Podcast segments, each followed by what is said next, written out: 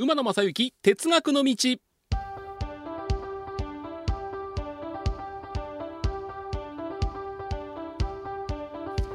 皆さんこんにちは。NBS アナウンサー馬野正幸です。哲学の道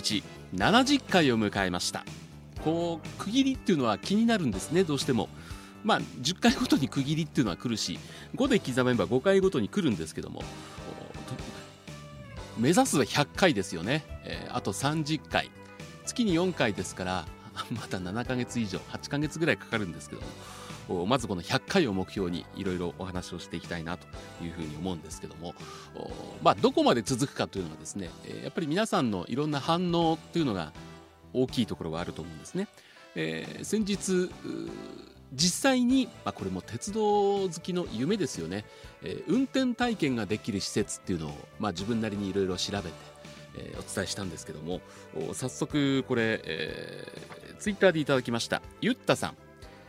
一畑電車が体験運転できますよということで、えー、情報をいただきました。あの山陰地方を走る一畑電車。えー、ここでも体験運転ができるということで、あのー、スタッフの福井ディレクターがですねいろいろ調べてくれたんですけども結構あのいろいろあるんですね。で今ご紹介した一畑電車、えー、通称旗電、えー、それからですね関東鉄道明智鉄道会津鉄道北条鉄道上毛電鉄それから北海道のふるさと銀河線陸別鉄道、えー、京阪電車の大津線あるいは九州の平成筑豊鉄道などなど。それからあのいろんな施設で、えー、碓峠の鉄道文化村あるいはさいたま市の鉄道博物館これミニ列車であったり。そうそう。鉄泊京都の鉄泊でもシミュレーターというのはねいっぱいあるんですけどもシミュレーターじゃなくて実際に運転体験ができる。これもちろんあの車庫の中ですよね。教習所でいうとだから教習所の中っていう感じかな。え、実際に営業運転しているところではなかなかできないわけですけども。ですから長い距離じゃないんですけども。でも短い距離でもいいですよね。あのだいたい有料その値段が、まあ、1万円とか2万円とか3万円とかいろいろその値段が高い安いというのはそのそれぞれの鉄道好きの方の鉄分の濃さにもよって変わってくるんじゃないかなというふうに思うんですけども、まあ、あのお申し込みというのは各鉄道会社のホームページを通じてやってますんでまあもう7月の半ばに入って夏休み期間中っていうのはほぼいっぱいなのかなというふうに思ってますけどもまあだいぶ先楽しみは先に取っとくっていうのもありかと思いますんでぜひぜひ皆さんですね実際にその運転体験してきたよという方いらっしゃいましたらね実際にいろんなお話を聞かせていただけたらなというふうに思いますんで、えー、馬鉄の方にご一報いただければいいなというふうに思っております。さて7月も半ばに入りまして、えー、まあ関西ではここ数年コロナ禍で開催されていなかった祇園祭がいよいよね、えー、山鉾巡行が行われるという季節になってまいりましたが、あのー、関西に住む人間としてはその祇園祭が久しぶりに開催されるということも嬉しいんですけどもものすごい人ですよね。で宵山宵々山あの山鉾巡行は日中ですけども夜結構盛り上がるじゃないですか。各鉄道会社夜は列車本数が減るであれだけのお客さんが来るどうやって輸送するんだろう。当然臨時電車の活躍の場ということになるんですけども。ちょっとはですね、えー、今週はこんなお話をしていきたいなと思っています。久しぶりの祇園祭各鉄道会社の臨時電車はこんな感じです。ということで僕は結構この馬鉄の中で臨時電車の話臨時列車の話って数多くしてるんですね。あの多くのファンの方そうだと思うんですけども。日常と違うものが走るってワクワクしますよね。あのー、6月の末に阪神競馬場で宝塚記念というまあ上半期の競馬の G1 のビッグレースが行われたんですけどもその時には通常は日中6両編成が10分おきに運転されている阪急今津線あの日はですねすごかったです。え日中午前中はですね10分に2本1本は宝塚行き1本は仁川行き。で通常のだから倍になりますよね、えー、倍の列車の本数で競馬場に来るファンの方を輸送した。あの野球でもそうですけどもあのその施設に向かう人たちっていうのはこう3355結構長時間にばらけていくんですね。野球でももう4時ぐらいから球場に行く人もいれば試合開始ギリギリに行く人もいる。ただ帰る時ってのは大体終わってみんながボンと行きますんで、えー、通常の倍10分に2本の運転では当然さばけないということであの G1 のビッグレースが行われた後っていうのはですね朝のラッシュ時よりも今津線本数が増え3分に1本ぐらい来るんですね。これはね圧巻です。ただ仁川駅ってあの駅の前後に踏切がありますんでね、えー、その単純計算すればですよあの同時に来ることもあるんで、えー、一概には言えないんですけども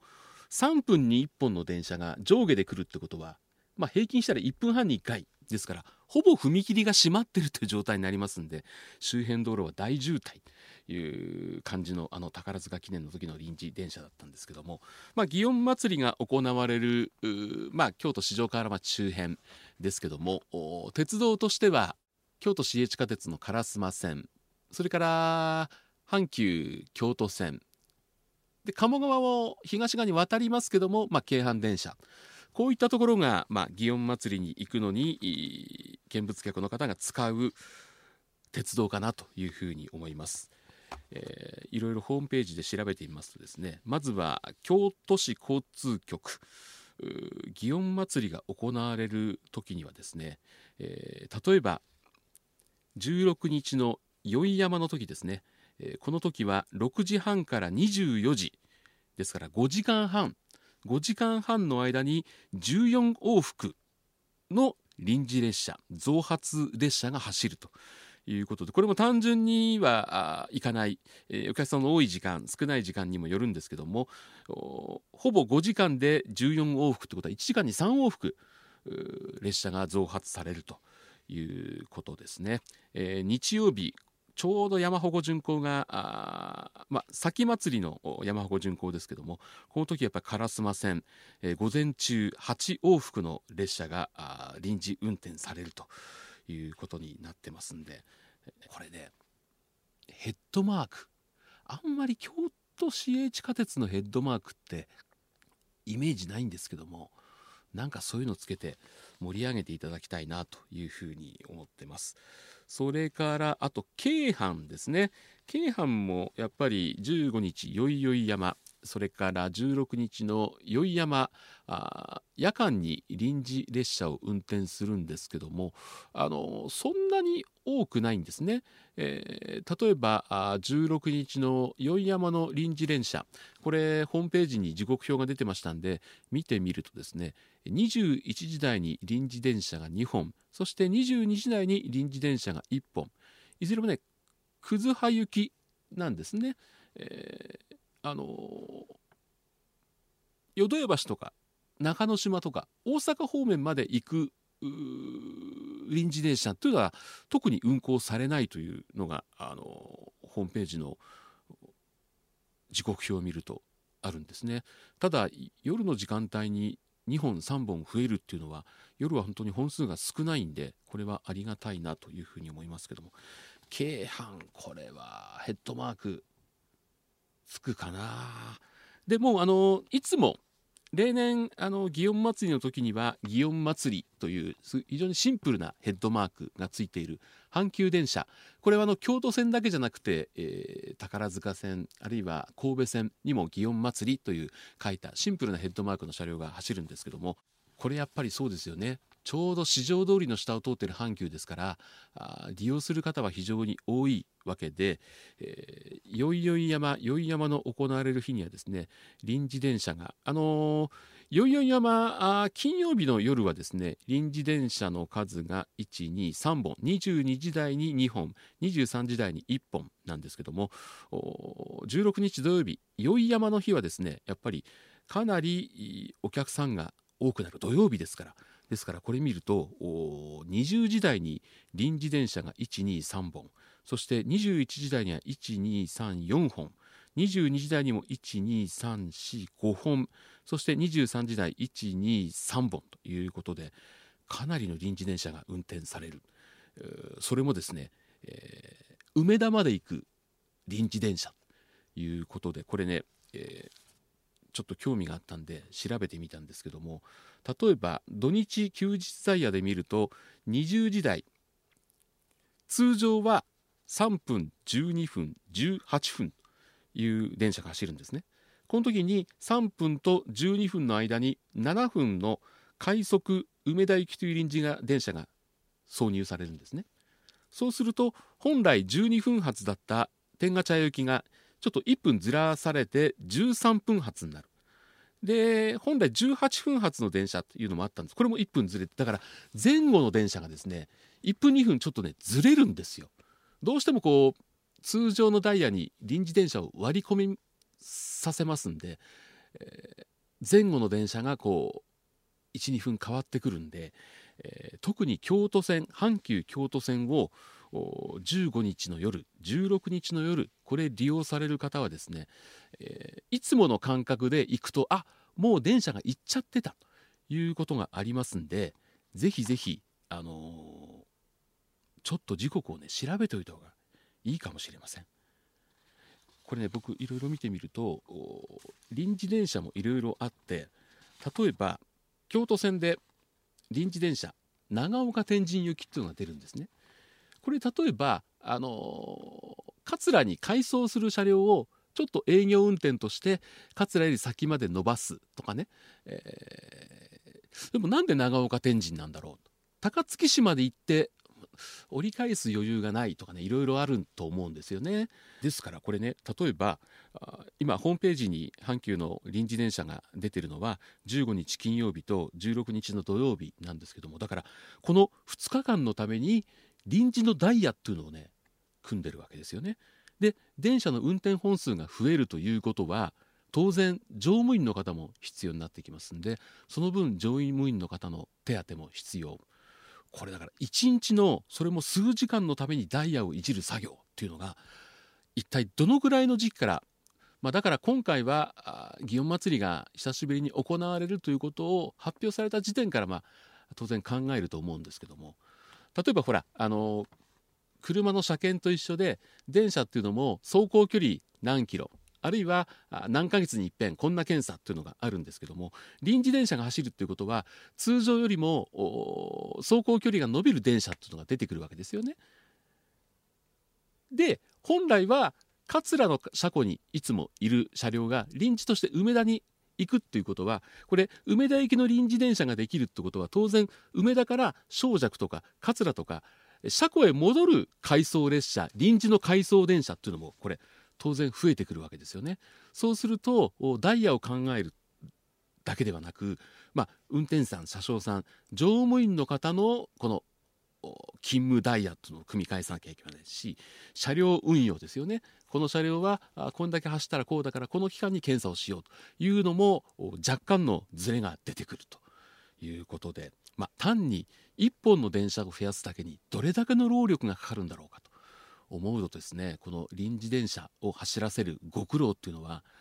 ものすごいものがあるんじゃないかなというふうに思いながらこの臨時電車が出るよというのを見てる鉄道ファン一体どのくらいの方がいらっしゃるのかなというふうに思いますけどもね。あのー、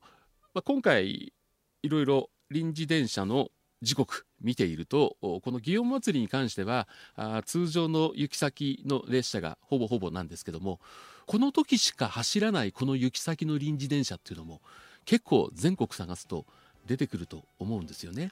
えー、そんなのもねこの夏の情報として皆さんからいただけたら嬉しいかなというふうに思っています。えー、一旦このちょっと夜遅いんですけども久しぶりの祇園祭り。祇園祭りも楽しむだけじゃなくて普段走ってない時間帯のこの行き先のこの電車、えー、例えばこの時間帯には走らない河原町から大阪梅田に行く臨時電車。それを乗ってみるのもですね、え、祇園祭の鉄道ファンとしてのもう一つの楽しみじゃないかなというふうに思うんですけども皆さんは祇園祭の臨時電車どんな風にお楽しみになるかあその辺もまたお聞かせいただけたらいいかなというふうに思っております。では皆さんこの後もご安全にお過ごしください。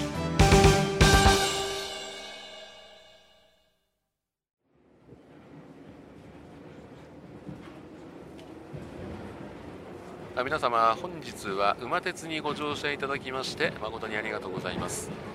次は終点茶屋町茶屋町でございます。ドアン様もお忘れ物なきようにご準備お願いいたします。馬鉄またのご乗車お待ちしております。